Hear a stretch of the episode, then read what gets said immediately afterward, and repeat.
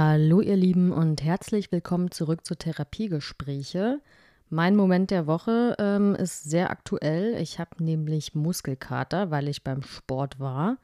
Und es ist deshalb mein Moment der Woche, weil ich glaube ich seit zwei Jahren oder so nicht mehr regelmäßig beim Sport war. Also ich war vielleicht mal zwischendurch einmal und dachte, ich starte jetzt wieder durch, was dann immer nicht lange gehalten hat. Aber ich habe zumindest jetzt gerade wieder die Motivation, wieder anzufangen, weil ich weiß, dass mir Sport ja eigentlich gut tut. Also ich war jetzt erst einmal beim Sport, aber ich bin zuversichtlich. Ich werde euch auf dem Laufenden halten. Ja, heute geht es um das Thema Liebesgefühle in der Therapie. Ich hatte das vor, ich glaube, zwei, drei Wochen schon mal angekündigt. Das war auch tatsächlich ähm, ein Hörerwunsch.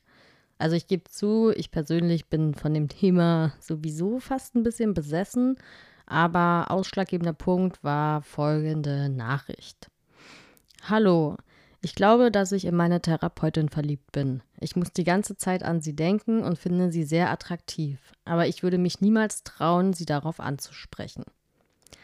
Ja, Leute, ich sag euch, auch wenn viele das sicherlich auch niemals zugeben würden, aber das ist ein Phänomen, das doch ziemlich häufig vorkommt. Einmal so ganz grundsätzlich, also egal was für Gefühle in, ihr in der Therapie habt, also sämtliche Gefühle, ob Mutter, Vater oder Verliebtheitsgefühle, das alles kann in einer Therapie aufkommen und deshalb muss man sich auch nicht schämen. Ja, also dieses Phänomen gab es schon immer Sigmund Freud, falls einer von euch ähm, den kennt, der gilt ja als Begründer der Psychoanalyse und der hat schon am Ende des 19. Jahrhunderts festgestellt, dass es diese Gefühle gibt. Ja, und in der damaligen Zeit, da hatten auch irgendwie unzählige Therapeuten Affären mit ihren Patienten und so weiter. Das ist heute natürlich nicht mehr möglich. Also gut, möglich schon, aber es ist halt verboten. Aber die Gefühle an sich sind natürlich nicht verboten und einfach ein normaler Teil des Therapiegeschehens. Ja, ihr müsst doch keine Angst haben, also das passiert jetzt auch nicht in jeder Therapie. Ich hatte ja gestern eine Umfrage gemacht und da haben auch einige von euch geschrieben, dass sie sowas noch nie erlebt haben und das ist auch völlig in Ordnung. Ich glaube, das hängt sowieso einmal auch mit dem Therapieverfahren zusammen. Also ich kann mir vorstellen, in einer Verhaltenstherapie, in der jetzt vielleicht eine, sagen wir, spezielle Phobie behandelt wird, kommt es schon tendenziell weniger zu solchen intensiven Gefühlen für den Therapeuten als in einer tiefen psychologisch fundierten Therapie, in der intensiv mit Gefühlen gearbeitet wird. Das ist ja ganz klar. Und in der tiefen Psychologie spricht man in dem Zusammenhang auch von der sogenannten Übertragungsliebe. Und da gibt es genug Fachliteratur dazu. Also macht euch wirklich keine Sorgen, wenn euch sowas passiert. Ich hatte letztens auch eine sehr interessante Studie über Verliebtheitsgefühle in der Therapie gelesen. Und in der Studie hat ein Psychoanalytiker, also natürlich anonym, Folgendes geschrieben.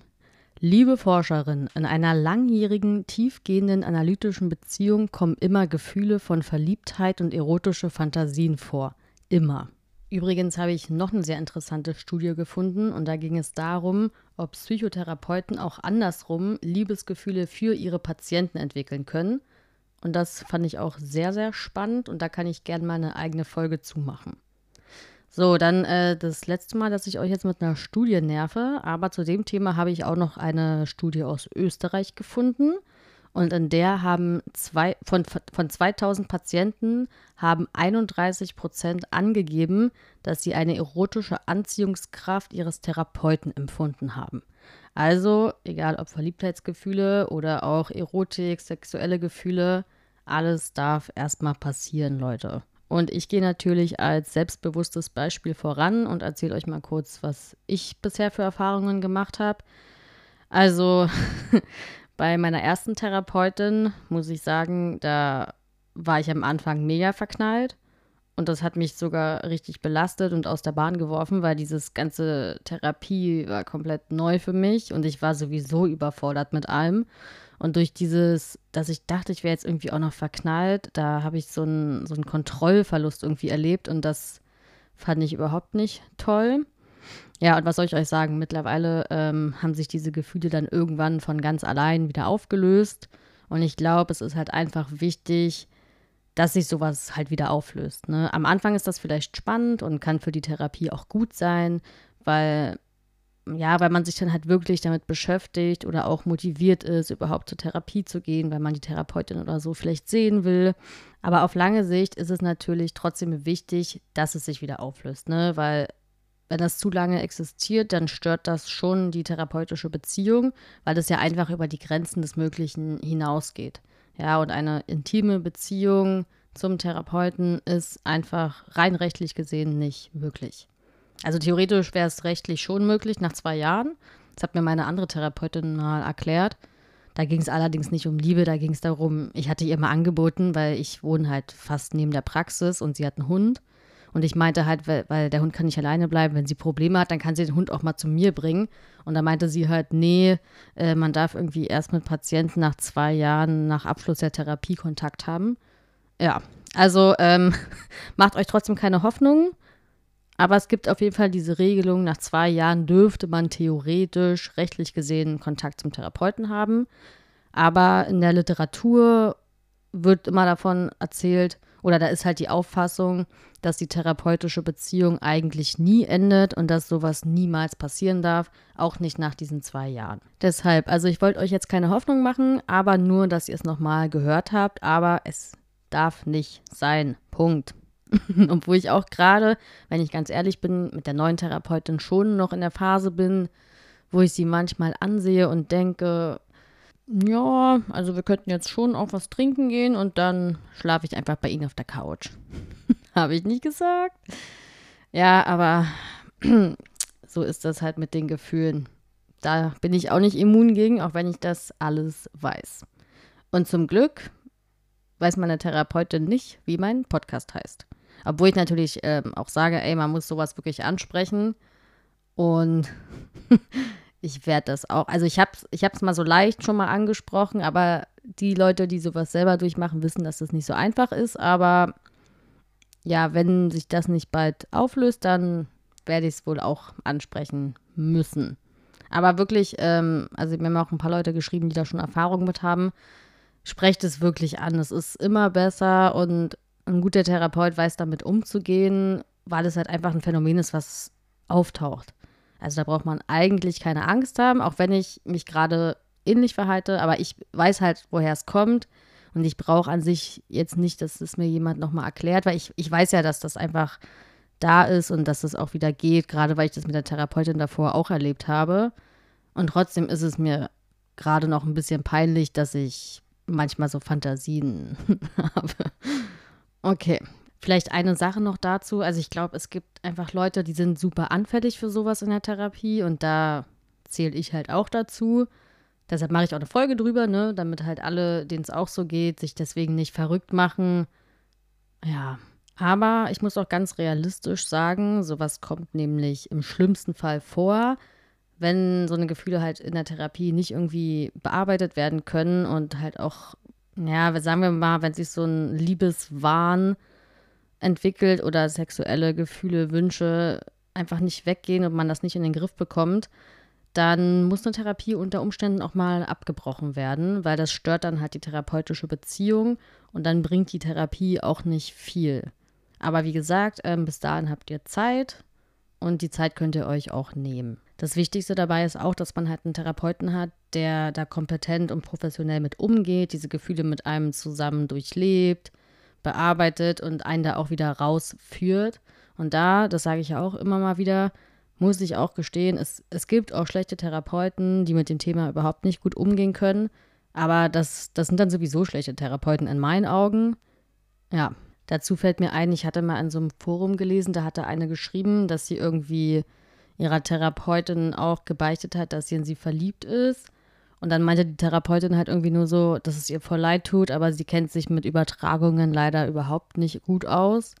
Und das fand ich dann auch irgendwie hart. Also, ich meine, ich kann verstehen, dass so Übertragung halt gerade in der tiefen Psychologie so Thema ist, aber ich finde, auch wenn man jetzt vielleicht Verhaltenstherapeutin ist, das kann ja trotzdem auftauchen. Also meine erste Therapie war ja auch Verhaltenstherapie und ich hatte auch mit sowas irgendwie zu tun. Und ich, ja, ich finde, dann muss man halt irgendwie eine Lösung suchen und zusammen halt schauen, wie man das am besten hinbekommt. Aber einfach zu sagen, ja, ich kenne mich damit nicht aus und dann ist das Thema gegessen, finde ich irgendwie auch nicht cool. Ja, also falls ihr da schlechte Erfahrungen gemacht habt, dann Therapeutenwechsel. So, dann würde ich noch ein, zwei Erfahrungen von euch vorlesen, also was ihr mir geschrieben habt. Und zwar hat eine Hörerin geschrieben, was mir sehr unangenehm und peinlich ist. Ich bin weiblich und mein Therapeut männlich. Ich habe dieses Bedürfnis zu fühlen, dass mein Therapeut mich in den Arm nehmen würde.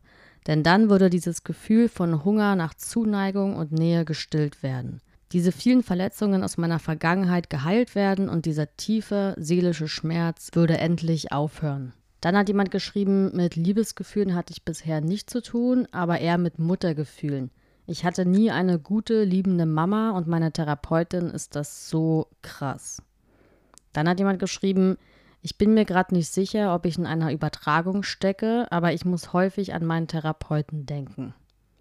Dann hat noch jemand geschrieben, ich hatte Liebesgefühle sehr stark entwickelt und das Gefühl, verstanden zu werden, mit Liebe verwechselt. Dann noch eine Nachricht. Leider ja, ich habe Erfahrungen damit, was für mich total unangenehm ist, da ich verheiratet bin. Ja, äh, vielleicht ganz kurz dazu. Ähm, also einmal bin ich schon der Auffassung, dass man mehrere Leute an sich lieben kann. Zweitens ist ja so diese therapeutische Liebe nicht das Gleiche, was halt so draußen in der wirklichen Welt passiert, würde ich sagen. Und ja, ich, ich kann total verstehen, dass es irgendwie komisch ist, wenn man verheiratet ist und dann vielleicht an wen anders denkt. Aber ähm, ja, ich würde mich da trotzdem auch nicht zu sehr verrückt machen und ja, es gehört da zur Therapie dazu. Ja, dann hat jemand geschrieben, man sollte sich nicht darauf einlassen, das hindert einen an der Therapie. Da muss ich sagen, ähm, würde ich sagen, auf der einen Seite hat die Person recht, auf der anderen Seite nicht. Weil klar, man, man darf sich nicht zu sehr reinsteigern, beziehungsweise was ich halt mit diesem Auflösen meinte, das muss halt irgendwann bearbeitet werden, am besten in der Therapie. Aber wenn man sich halt gar nicht auf Gefühle für den Therapeuten einlässt, dann ist man ja auch irgendwie blockiert. Ja, und aber klar, da ist auch wieder, das ist halt ein sehr kompliziertes Phänomen und es kommt dann auch einfach darauf an, was hat man für einen Therapeuten, wie gesagt, welches Therapieverfahren. Aber jetzt grundsätzlich zu sagen, wenn Gefühle für den Therapeuten aufkommen, dann darf ich das nicht zulassen, ist so erstmal auch falsch. Weil gerade in der tiefen Psychologie wird halt damit gearbeitet und da ist es, wie gesagt, wichtig, dass man einen Therapeuten hat, der kompetent ist und der genau steuert, wohin die Reise geht und was der Patient ertragen kann und was nicht. Ist jetzt vielleicht ein bisschen philosophisch gesprochen, aber ja, ich hoffe, ihr versteht so ein bisschen, was ich meine, dass man sich halt auch nicht komplett verschließen sollte. Ja, dann vielleicht die letzte Nachricht dazu. Meine Therapeutin meinte mal, sie hätte mich gerne als Kind gehabt. Auch niedlich. Ja, ich habe ja gerade schon mal angeschnitten, dass ich halt nicht glaube, dass diese therapeutische Liebe, diese richtige Liebe von draußen jetzt vielleicht aus einer Partnerschaft ist, sondern was ich sehr oft gelesen habe und was ich auch glaube, ist, dass diese Liebe eher aus dem verletzten Kind-Modus von Patienten resultiert. Und das sind vor allem Patienten, die jetzt in der Vergangenheit ein sehr frustriertes und nicht gestilltes Bindungsbedürfnis haben und dadurch halt einfach, sei es jetzt bewusst oder unbewusst, in der jetzigen Zeit eine Sehnsucht nach Bindung haben.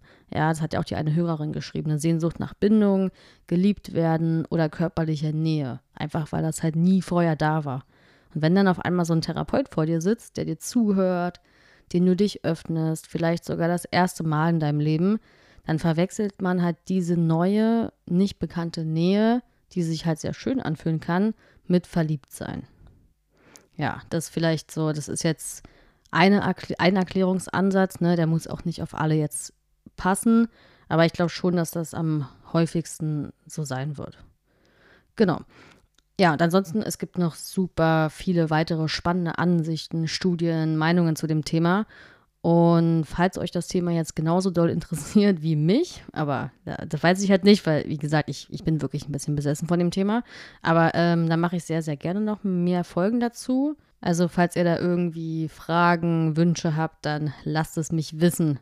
Sehr, sehr gerne. Ja, dann sind wir auch schon am Ende angekommen. Ich habe leider eine sehr, sehr traurige Nachricht für alle Dauerhörer. Und zwar bin ich ab nächstem Wochenende im Urlaub. Also es geht für mich erstmal in die Schweiz.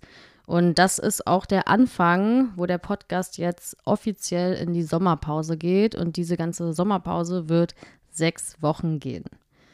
Ja, mir tut das selber ein bisschen weh, aber ich werde die Zeit dazwischen auch nutzen, um an Themen zu arbeiten. Also wir haben ja noch viele offene Hörerwünsche. Ja, ich werde es vermissen und es wird auch komisch für mich sein, dass ich sonntags nicht mehr in meiner Küche chille und vor mich hinlaber. Aber ähm, ja, die Pause muss trotzdem sein. Und wie gesagt, in der Pause werde ich ja trotzdem auch für den Podcast irgendwie recherchieren und sowas. Genau. Ja, und dann ähm, bleibt mir nichts anderes übrig, als euch zu sagen, dass ich mich sehr freue, wenn es am 6.8. wieder weitergeht. Und bis dahin hoffe ich, dass ihr eine einigermaßen gute Zeit habt, alle Krisen durchsteht und dann hören wir uns am 6.8. wieder.